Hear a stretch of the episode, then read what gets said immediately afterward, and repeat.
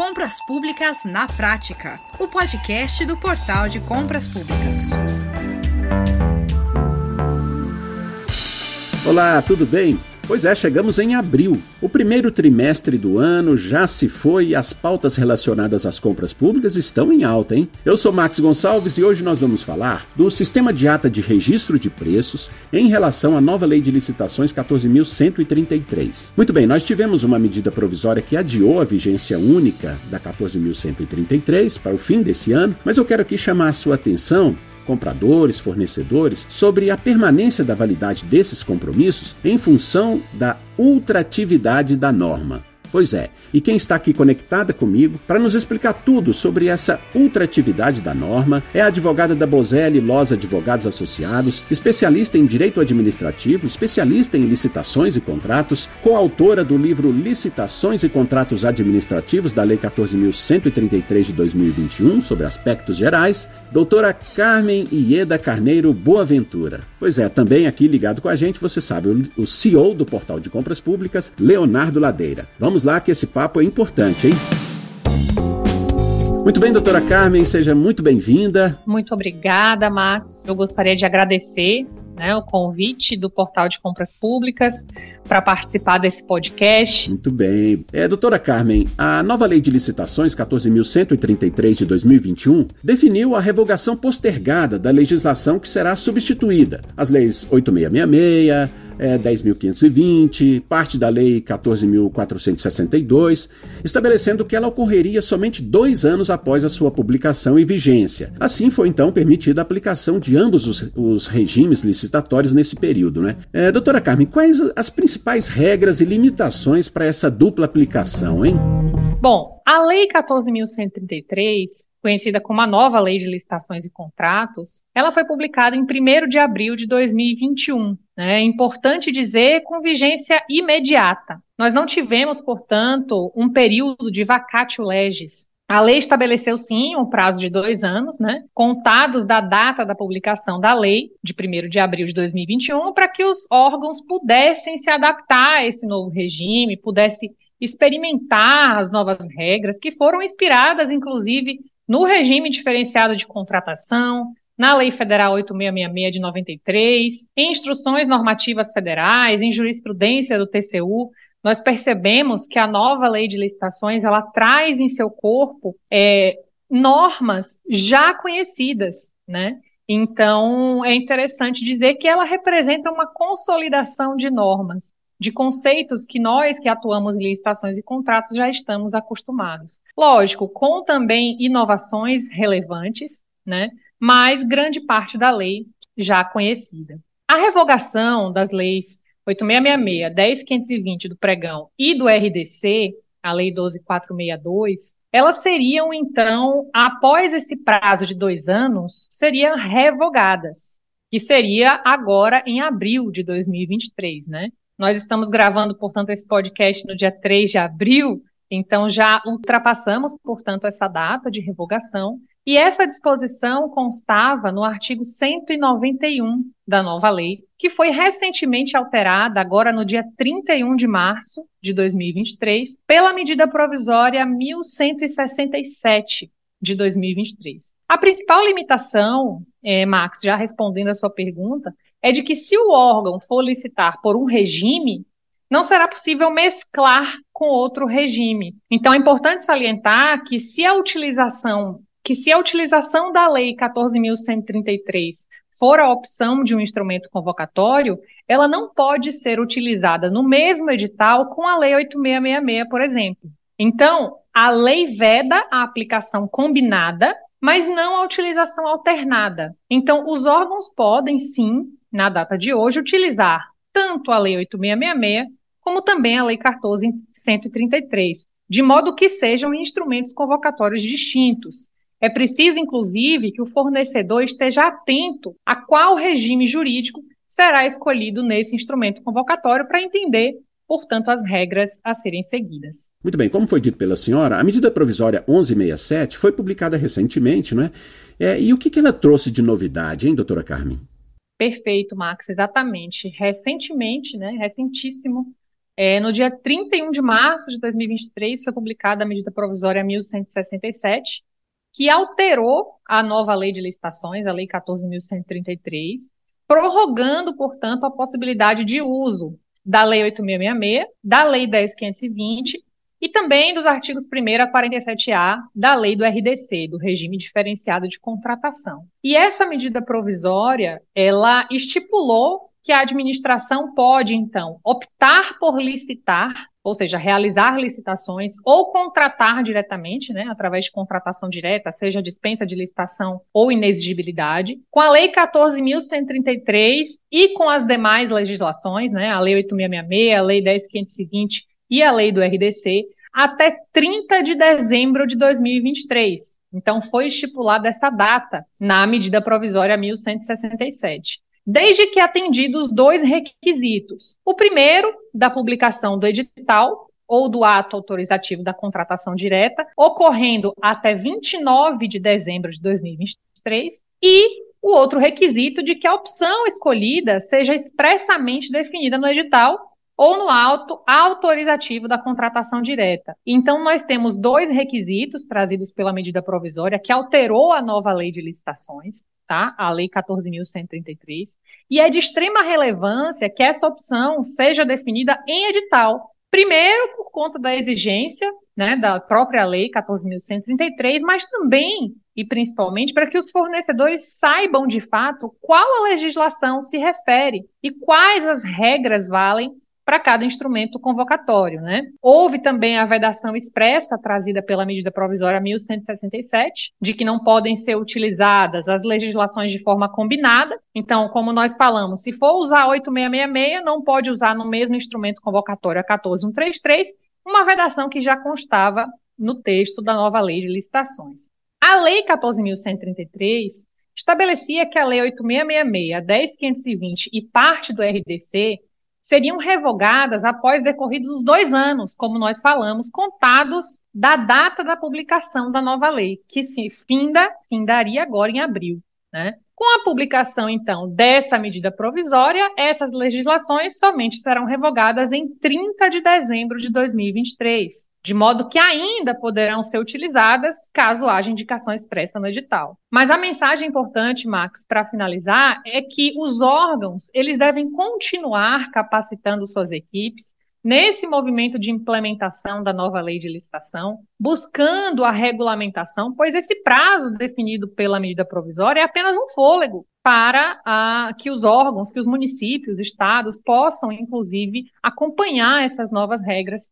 Mas a mensagem que eu deixo, de fato, é que nós possamos continuar capacitando as nossas equipes e, de fato, implementando a nova lei de licitações.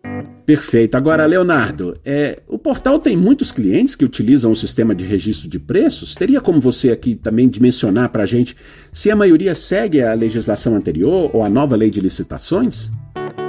Opa, Max, muito obrigado. Prazer estar aqui com você de novo. E vamos direto ao ponto, Max. Registro de preço é a ferramenta mais utilizada pela administração pública hoje em dia. Ela tem diversas facilidades, principalmente sob o ponto de vista orçamentário, que são muito benéficas à administração. Então, é uma ferramenta usada de forma muito ampla. E isso no portal não, não seria diferente, tá? Algo em torno de dois terços dos processos que acontecem no portal como um todo são atas de registro de preço. Então é uma prevalência muito grande, tá? Então a gente tem é, uma participação muito intensa da modalidade. E cá entre nós, Max, ainda extremamente concentrada na legislação anterior, na 8666. É muito fácil entender por quê, Max. Porque, porque apenas no dia 31 de março desse ano que o governo federal publicou a IN, que regulamenta a aplicação da ata de registro de preços de acordo com a 14.133. E, na hora do vamos ver, os municípios e estados, mesmo sabendo que têm competência para fazer essa regulamentação própria, costumam esperar para entender aquilo que o governo federal entende como o procedimento adequado, para, a partir daí, criar suas regulamentações específicas.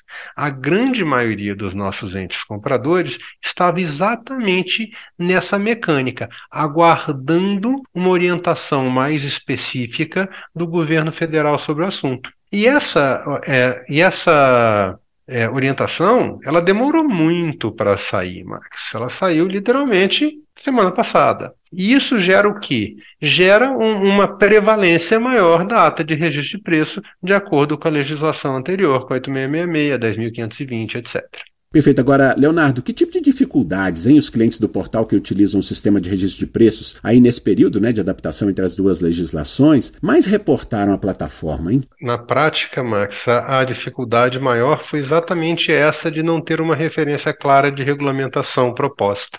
E quem cuidou dessa regulamentação de acordo com a nova lei de licitações e contratos, trabalhou, por assim dizer, meio que às cegas, usando a aplicação no entendimento personalíssimo deles daquilo que estava dizendo na lei. Eu, particularmente, até vendo já a, a IN que foi publicada, não vi grandes empecilhos ou impactos dentro desse processo de adaptação de um procedimento que, como eu já comentei, é muito relevante numericamente, é muito significativo e muito importante para a administração pública.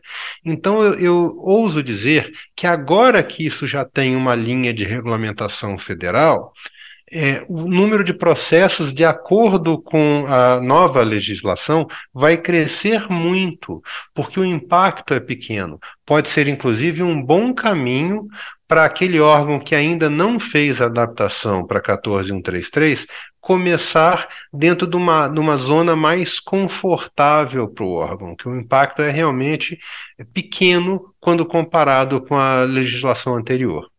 Mas a dificuldade maior era exatamente ter certeza que estava fazendo certo. Então, como existia dúvida, a enorme maioria buscou fazer aquilo que ele já sabia fazer, faz, buscou aplicar 8666. Muito bem, agora, doutora Carmen, em relação a, ao artigo né, que foi publicado recentemente no, no blog do Portal de Compras Públicas, é, em coautoria com, com, com o professor Rony Charles, é, a senhora fala ali da ultratividade da norma, né? Explica melhor para a gente é, de que se trata, como se aplica. Claro, sem dúvida, Max. É, inicialmente, esse artigo ele foi publicado, Marx, no blog, diga-se de passagem, antes dessa edição da medida provisória 1167. Então, antes de falar do artigo, eu queria sinalizar, né, as pessoas que estão escutando esse podcast, que quando forem ler esse artigo, logicamente, vou pontuar que a questão da ultratividade da norma, ela existe, mas levando em consideração que na época da publicação do artigo nós não tínhamos ainda a publicação da medida provisória 1167. Em relação à ultratividade da norma, que nós pontuamos no artigo, né, em coautoria com o brilhante professor Rony Charles, nós pontuamos situações que provavelmente é, seriam vivenciadas tanto pelos fornecedores como também pela administração pública. Que significa o seguinte, Max: são aquelas situações que, iniciadas sob a égide de uma lei anterior, que poderia ser a 8666, que se perpetua na sua existência jurídica sob um período de vigência de uma lei nova, que seria, portanto, a 14133.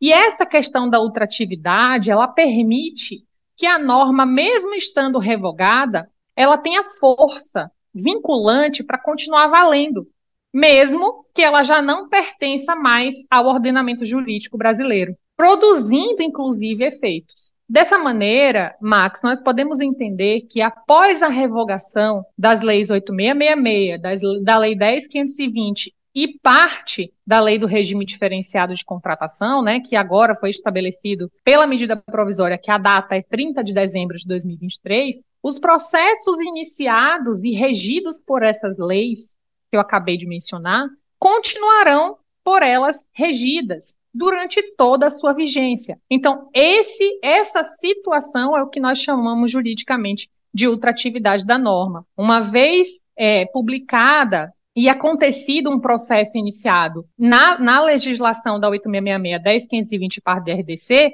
mesmo após a sua revogação, os efeitos continuarão acontecendo e as regras serão por elas regidas. E doutora Carmen, é, vamos lá, então em resumo, o que o legislador buscou com a ultratividade da norma foi exatamente proteger a conclusão dos processos já iniciados e a sua pertinente contratação, não é isso? Isso, exatamente, Max. A ultratividade da norma ela ocorre não somente nas licitações e contratos, é até importante pontuar isso. É um conceito existente né, no direito e, para facilitar o entendimento, nós podemos até exemplificar. Se, por exemplo, um edital for publicado agora em dezembro de 2023 com a opção de licitar pela Lei 8666, que é a Lei Federal de Licitações e Contratos, mesmo após 30 de dezembro, que é a data prevista para sua revogação, essa licitação ou esse contrato celebrado, ele continuará sendo regido pela Lei 8666. E é justamente o que nós chamamos de ultratividade normativa, que os efeitos daquele contrato continuará sendo regido pela Lei 8666, já que foi a opção definida. Então, esse é o fenômeno da ultratividade normativa, em que os efeitos continuam a perdurar, mesmo com a legislação revogada. E Leonardo, como que você avalia essa questão da ultratividade da norma gerada pela vigência aí da, da nova lei de licitações simultaneamente à legislação anterior nesses dois anos, hein? Que dicas, orientações você daria é, para esse momento, né, para quem assinou atas de registro de preços pela, pela legislação anterior? Max, eu entendo que quem tem ata de registro de preço de acordo com a regulamentação anterior está numa situação muito confortável.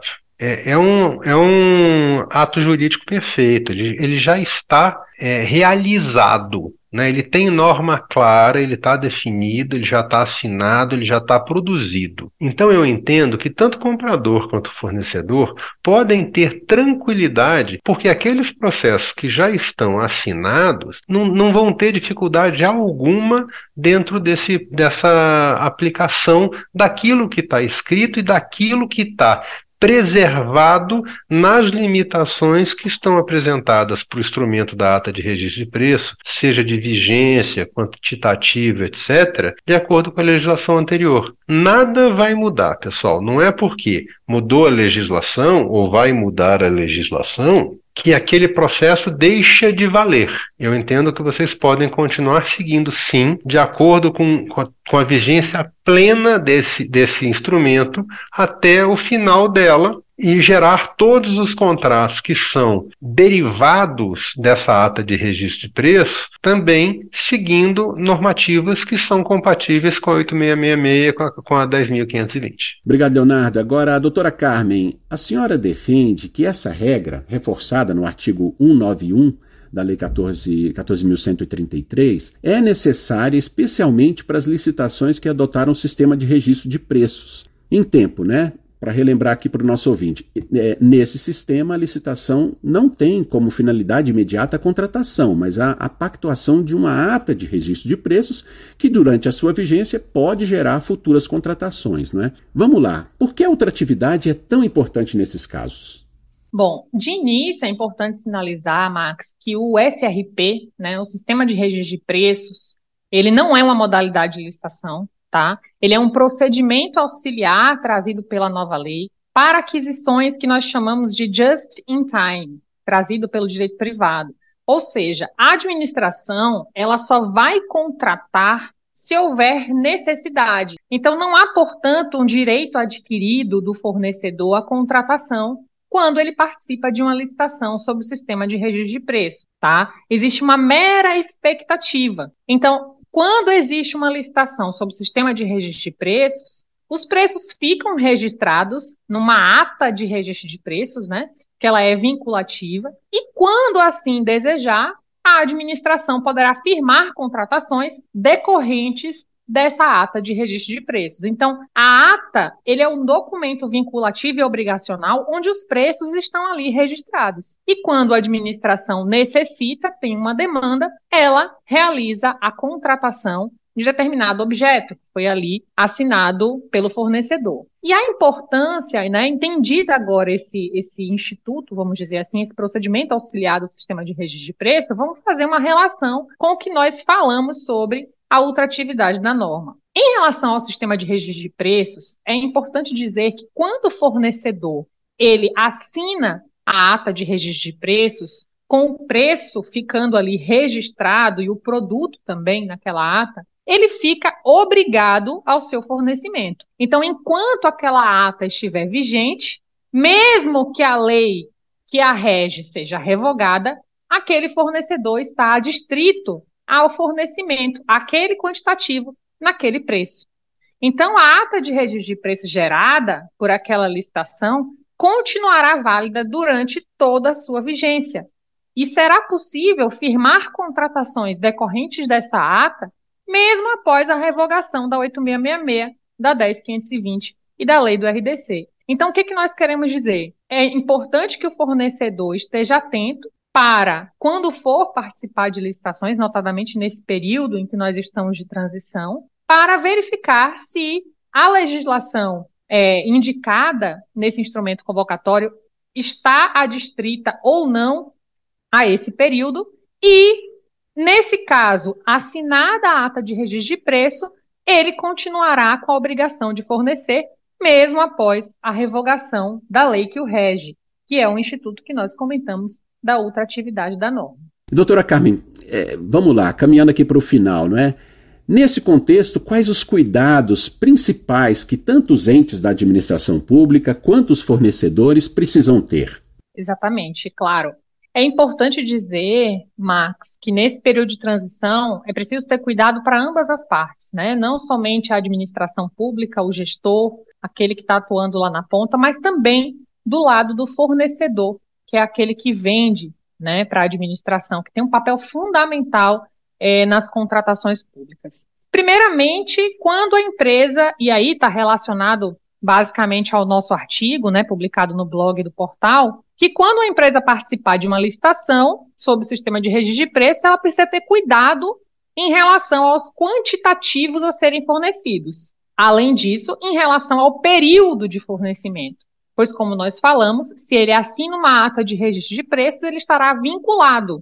E se ele não fornece, no quantitativo exigido, nem em relação ao período, ele pode, inclusive, é, responder a um processo sancionatório para eventual aplicação de penalidade. Né? E, em relação ao sistema de rede de preço, aproveitando já a recente alteração, nós tivemos em 31 de março de 2023, no mesmo dia da publicação da medida provisória, nós tivemos também a publicação do decreto 11.462, que regulamenta o sistema de registro de preços no âmbito da administração pública direta, autárquica e fundacional. Né? E esse decreto 11.462, Max, regulamenta o sistema de registro de preço sob a égide da nova lei de licitações, inclusive prevê a revogação do decreto 7892 em 30 de dezembro de 2023. Então, o fornecedor precisará estar atento em relação ao quantitativo que ele vai fornecer para a administração, em relação ao período de fornecimento e as regras específicas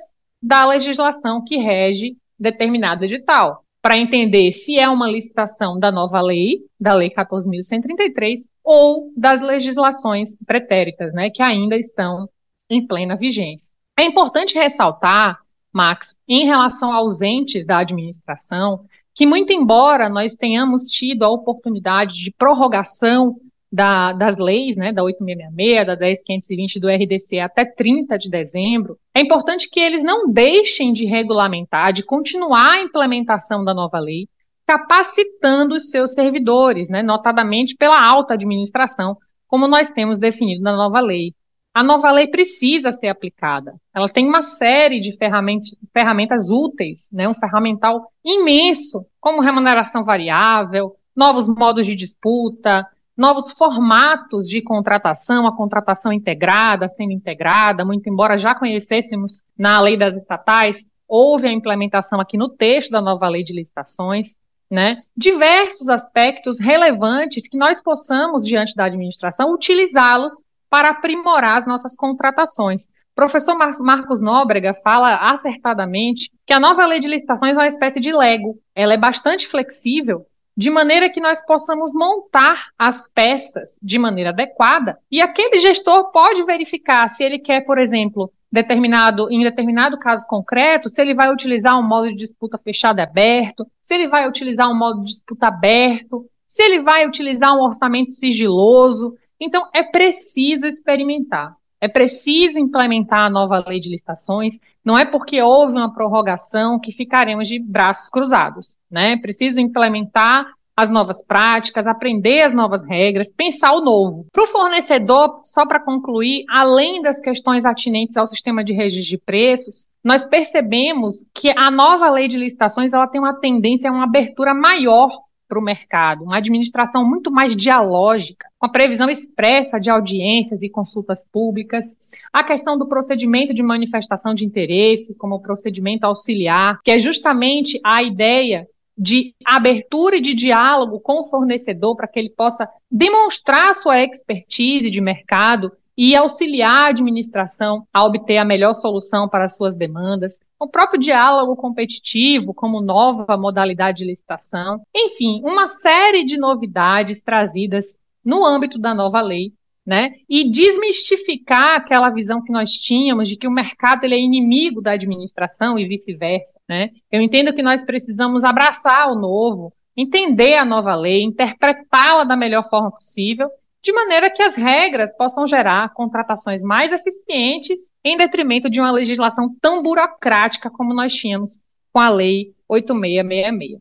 Muito bem, obrigado, doutora Carmen. Agora, Leonardo, então é isso, né? Nós tivemos a publicação da medida provisória 1167 e as prefeituras têm então aí um prazo maior para fazer suas regulamentações, adaptações, para realizar os processos licitatórios, né? Max, como muita gente já acompanhou, no dia 31 de março, o governo federal publicou a medida provisória 1167, que prorroga a vigência da 866, da 10520 e da lei do RDC até a data do dia 29 de dezembro de 2023 para a publicação de novos editais. É, isso veio impactar exatamente essa questão da vigência da lei, né, que na prática uh, o legislador tinha desenhado isso para entrar em vigor isolado agora no dia 1 de abril, né, na prática no dia 3 de abril, né, que é a segunda-feira referente a isso, mas existia uma demanda bem ampla por parte de órgãos que ainda não estavam adequados a 14133. A gente quando conversou nesse último tempo aí, nesses últimos meses,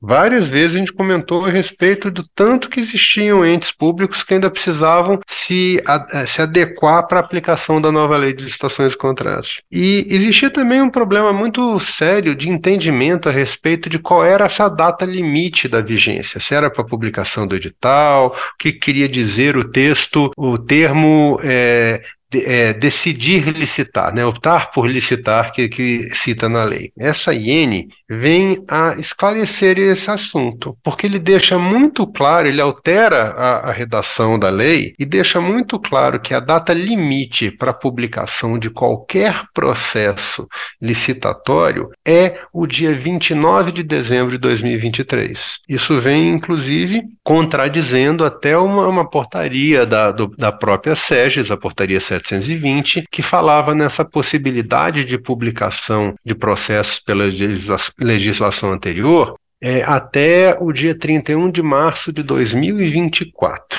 exatamente por conta das dúvidas a respeito do, de como é que se deveria ser interpretada essa lei. Agora não tem mais essa dúvida, Max. A gente pode publicar processos referentes à Lei 8666, 10520 até o final desse ano. Depois não vai ser mais possível. E para essa publicação, no meu entender, tudo aquilo que nós discutimos a respeito da aplicação das normas jurídicas está sustentado agora somente com essa alteração de prazo. Esse assunto finalmente fica esclarecido de uma forma mais sólida. Eu, particularmente, apesar de, de não gostar da ideia da prorrogação da vigência da legislação anterior, entendo que essa mudança vem a sanar, inclusive, algumas dúvidas e questionamentos que poderiam gerar judicializações posteriores a respeito de, de processos feitos pela legislação anterior. Muito bem. Para fechar, Leonardo, de que forma o portal pode ajudar os clientes que estejam aí nessa situação, não é? é, tanto os entes compradores quanto os fornecedores em relação a, essa, a, a esse momento que nós estamos vivendo de transição?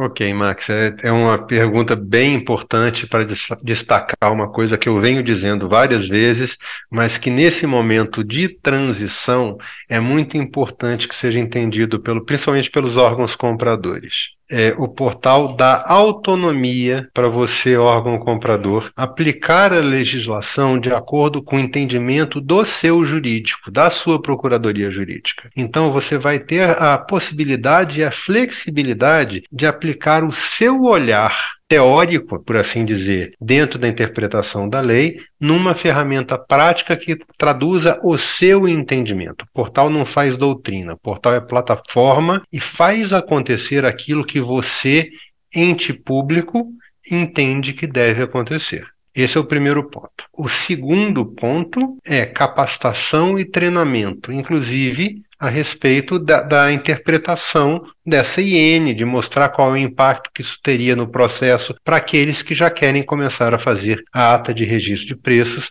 de acordo com a nova lei de licitações e contratos. De forma complementar, a gente também dá a tranquilidade pro fornecedor que vale o que está escrito, que não tem nada que está ali que vai ser alterado ou que vai gerar um impacto pacto que já não esteja especificado, inclusive em contrato, porque afinal de contas, quando a gente está falando em ata de registro de preço, a gente tem até um documento a mais para a execução é, do objeto que está sendo licitado ali dentro, que você tem desde o edital deixando claro qual é o conjunto de regras, a ata de registro de preço propriamente dita e todos os contratos ou ordens de serviço que são oriundas dessa ata de registro de preço.